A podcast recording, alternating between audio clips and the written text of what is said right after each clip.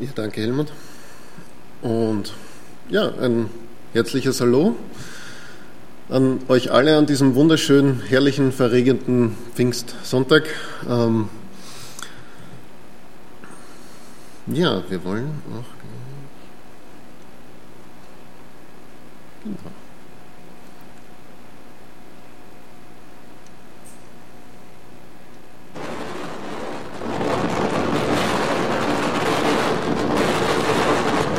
hörte man plötzlich ein Brausen vom Himmel, so von einem gewaltigen Wind. Und das erfüllte das ganze Haus, in dem sie saßen.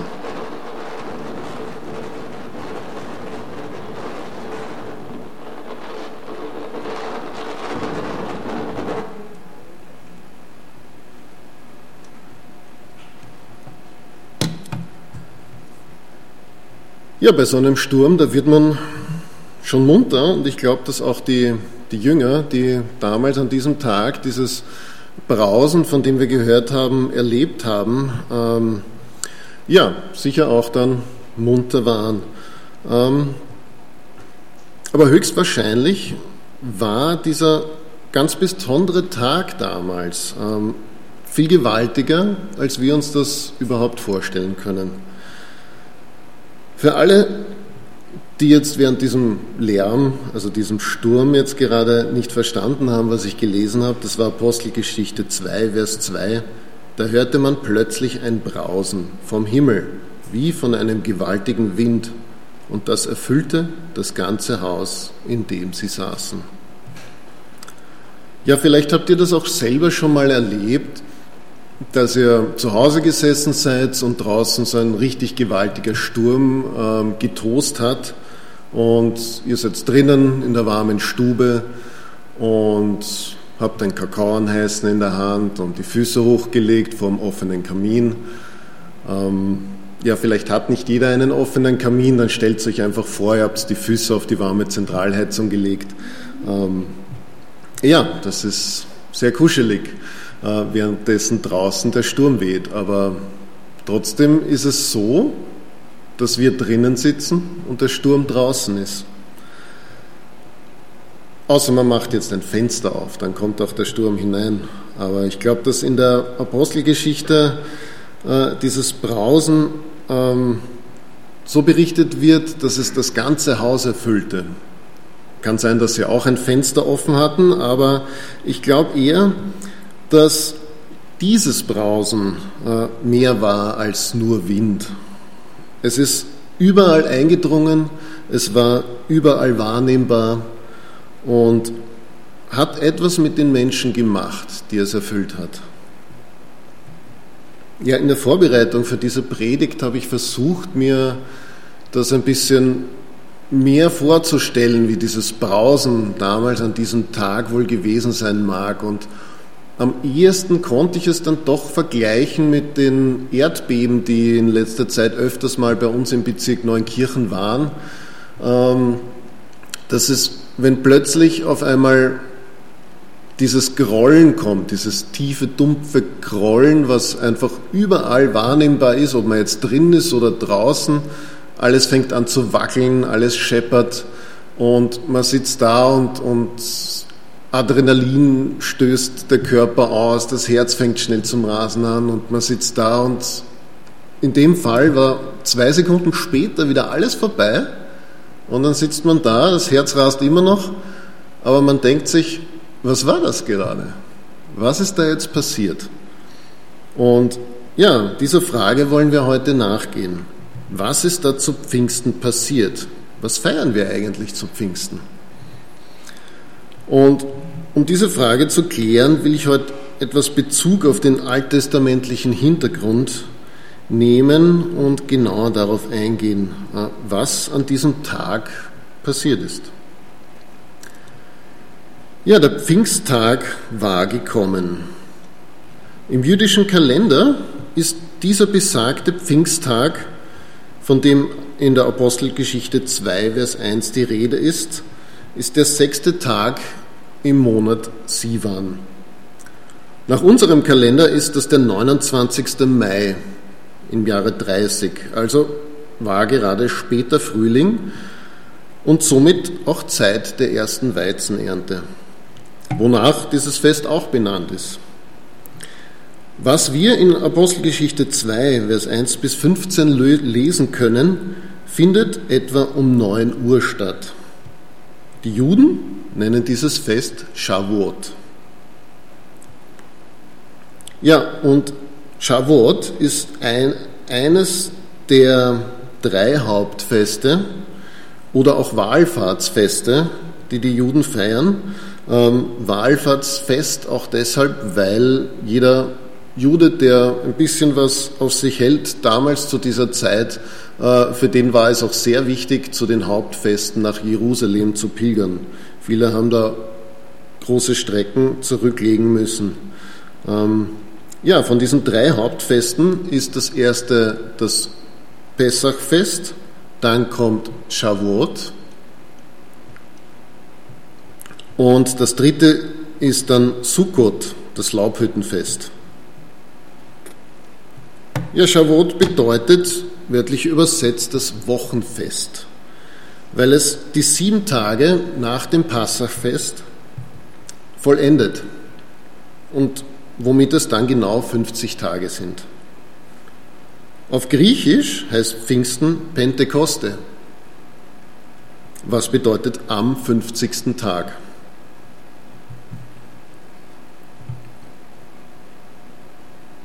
Womit ähm, diese 50 auch noch eine größere Bedeutung hat. Ähm, nicht nur, weil es genau 50 Tage sind, vom Ostersonntag bis zum Pfingstsonntag, sondern auch, weil vom Auszug aus Ägypten, wo Israel aufgebrochen ist nach dem Pessachfest, 50 äh, Tage vergingen, bis sie beim Berg Sinai waren und das Wort Gottes, das Gesetz erhielten. Und nicht nur aus diesem Grund, äh, wie wir hören, noch hören werden, ist es kein Zufall, dass Gott genau diesen Tag gewählt hat, um den Menschen seinen Geist zu bringen. Zu dieser Zeit lebten in etwa 70 bis 80.000 Menschen in Jerusalem. Dazu kamen noch zahlreiche Studenten und in etwa an diesem Tag auch um die 100.000 Pilger, von, die zu diesem Fest nach Jerusalem kommen. Somit waren viele, viele Menschen aus allen Regionen und Völkern im Umkreis an diesem Tag anwesend. War das ein Zufall oder doch der souveräne Heilsplan von Gott? Ein großer Teil dieser Menschen, die anwesend waren in Jerusalem, waren dann um 9 Uhr an diesem Tag, es waren da in etwa, kann man rechnen, Daumen mal Pi, 150.000 Menschen, die da zu diesem Zeitpunkt im Tempelareal waren, äh, wo um 9 Uhr morgens auch der Höhepunkt der Shavuot-Zeremonie abgehalten wurde. Diese Zeremonie werden wir uns dann gleich noch etwas genauer ansehen. Wie wir zu Beginn schon gehört haben, ähm, vernahm die ganze Stadt ein Brausen. Und dieses Brausen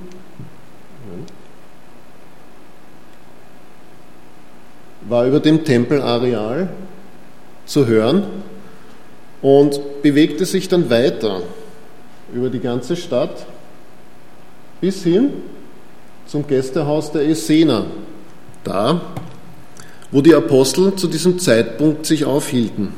Die Apostel und weitere 120 Jünger von Jesus,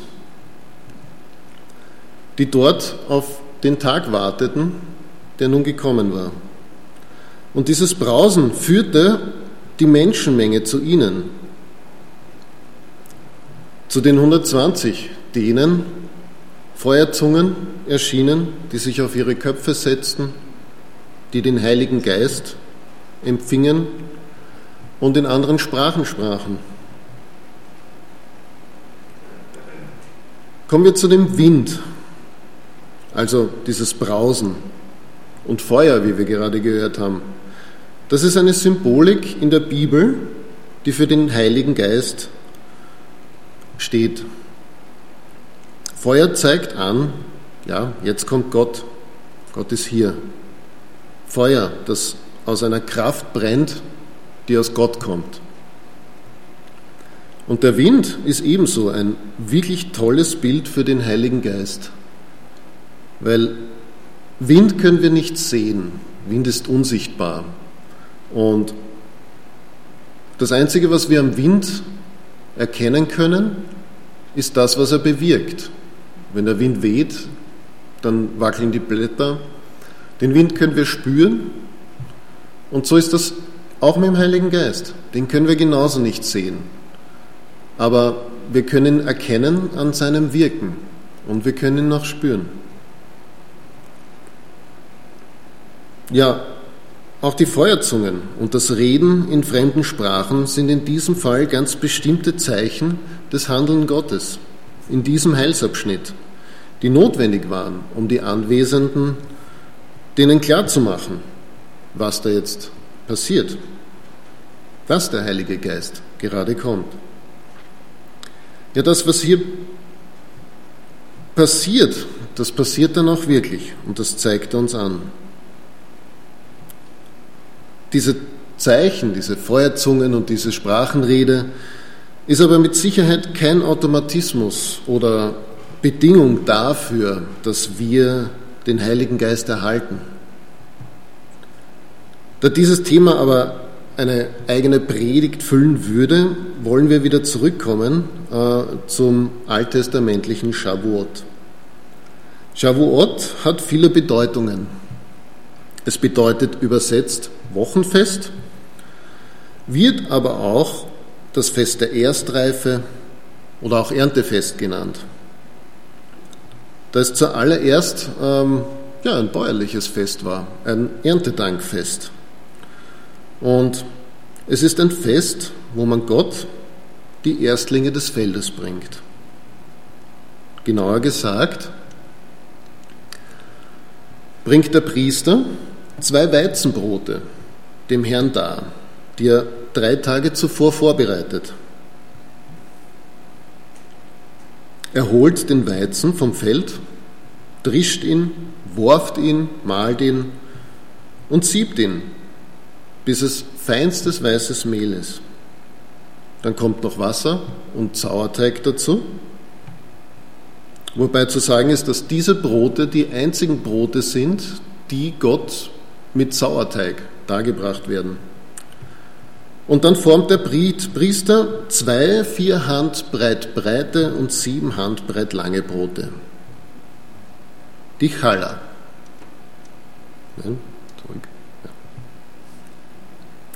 Ja, und diese werden dann in einem heißen Ofen gebacken und dann ruhen sie am Sabbat. Am Pfingstsonntag öffnet dann der Priester die Tore des Tempels und bringt die Challah Gott dar. Dies können wir jetzt auch auf Jesus, den Messias, beziehen, der am Kreuz leidet, wie die Brote im heißen Ofen, der am Sabbat im Grab ruht und dann am dritten Tag das Grab geöffnet wird, wie der Tempel. Und Jesus auferstanden ist. Aber zurück zum Brot.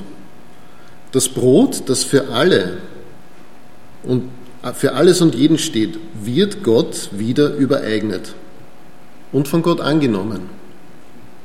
All das Dargebrachte wird dann gleich wieder an das Volk ausgeteilt.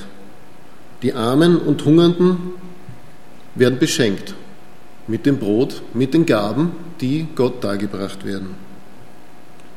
Pfingsten ist also Rückkehr zu Gott, ein Fest zum Teilen und Austeilen, ein Fest des Sattwerdens.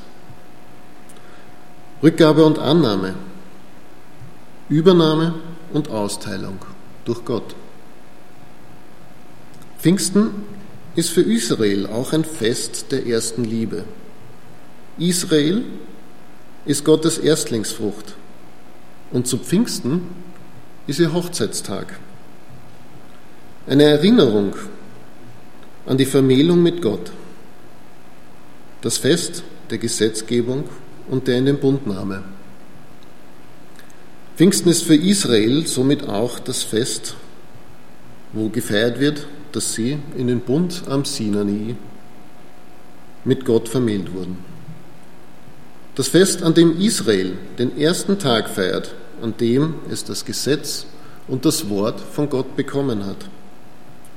Das alles können wir jetzt auch aus einer ganz anderen Sicht sehen, aus unserer eigenen. Ich, beziehungsweise du, kann jeder seinen eigenen Namen einfügen. Ich werde aus der Erde genommen, zu einer Einheit zusammengebacken. Etwas, das wunderbar und wunderschön erschaffen wurde. Und ich sage, Gott, ich gebe mich an dich zurück.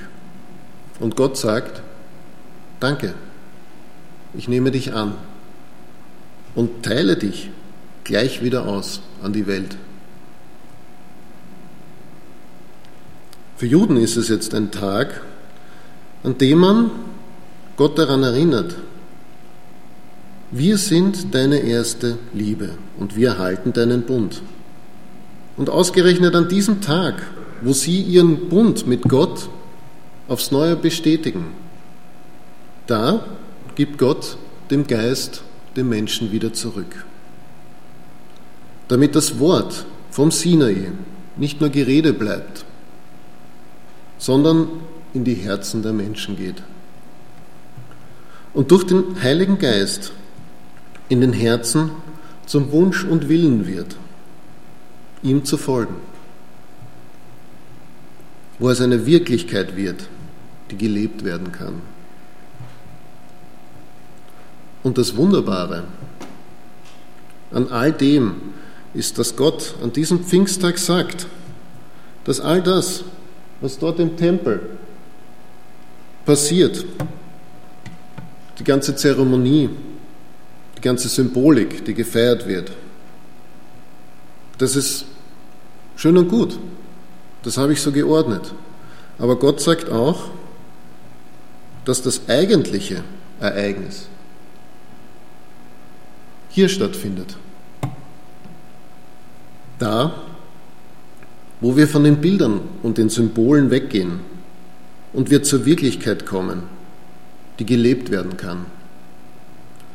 Und die Wirklichkeit ist, dass an diesem Tag 120 Menschen als erstes den Heiligen Geist in sich aufnahmen und als Erstlinge dieser Erde als Erstlinge der neuen Schöpfung sich Gott ganz und gar zurückgaben, indem sie sagten, ich gehöre nur dir, ich lege mein Leben ganz und gar und alles, was dazugehört, in deine Hand. Und Gott nimmt sie an und schließt sie mit der Ausschüttung des Heiligen Geistes in den Menschen, in einen neuen Bund, um eins zu werden mit uns. Und in diesem neuen Bund drückt sich die Wirklichkeit Gottes aus, die durch Petrus und die 120 an diesem Tag bezeugt wird. Und etwa 3000 Menschen zum Glauben an Jesus Christus, den gekreuzigten und auferstandenen Sohn Gottes führt. Was somit auch die Geburtsstunde der Gemeinde ist der Gemeinde von Jesus Christus. Pfingsten ist also für uns eine Wirklichkeit in unserem Herzen, die ansteckend ist. Derjenige, der sich Gott ganz und gar zurückgibt, wird von ihm angenommen. Durch den Geist in sein Eigentum übernommen und von Gott dann auch sofort wieder ausgeteilt an die Welt, an die Menschen, die es hungert und dürstet nach dieser Wirklichkeit, an der sie dann auch satt werden können. Zusammenfassend feiern wir zu Pfingsten den Geburtstag der zweiten Schöpfung. Wir kennen zwar nicht das Datum der ersten Schöpfung von Adam und Eva, aber dafür sehr genau das Datum der zweiten, als der Mensch durch den Heiligen Geist zu einer neuen Kreatur wurde. Pfingsten ist also das Schlüsselereignis, auf das der gesamte Heilsplan von Gott hingezielt hat. Der Geist Gottes, sein Leben, seine Herrlichkeit, die auch Adam und Eva in sich trugen, bevor sie selber bestimmen wollten, was gut und böse für sie ist. Dieses Leben ist wieder in den Menschen zurückgekehrt. Die Herrlichkeit Gottes wohnt jetzt wieder im Menschen, wie es von Anbeginn von Gott erdacht war.